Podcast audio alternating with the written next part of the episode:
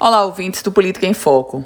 Uma gravíssima denúncia surge e recai sobre a Fé Comércio. A Federação do Comércio do Rio Grande do Norte, a Fé Comércio, que está à frente do SENAC, a Fé Comércio, que foi quem executou a obra do Hotel Escola Barreira Roxa. Meus caros ouvintes, o Ministério Público abriu um inquérito para investigar a reforma do Hotel Barreira Roxa, estimada em 36 milhões de reais.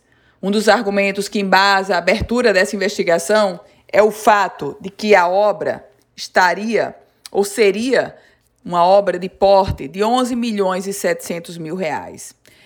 As denúncias são gravíssimas e a investigação, o inquérito, vai ser conduzido pelo promotor Afonso de Ligório. Ele, inclusive, o membro do Ministério Público, aponta que por duas vezes pediu informações ao Serviço Nacional de Aprendizagem Industrial, ao SENAC, e à própria FEComércio, a Federação do Comércio do Rio Grande do Norte, mas não chegou a receber respostas.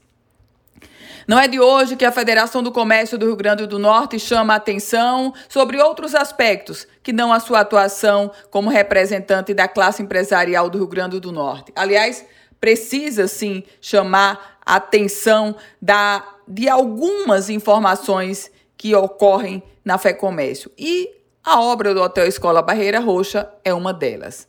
A Fé Comércio do Rio Grande do Norte está sob investigação no âmbito dessa obra do Hotel Barreira Roxa, mas que poderá desencadear outras informações e outras frentes.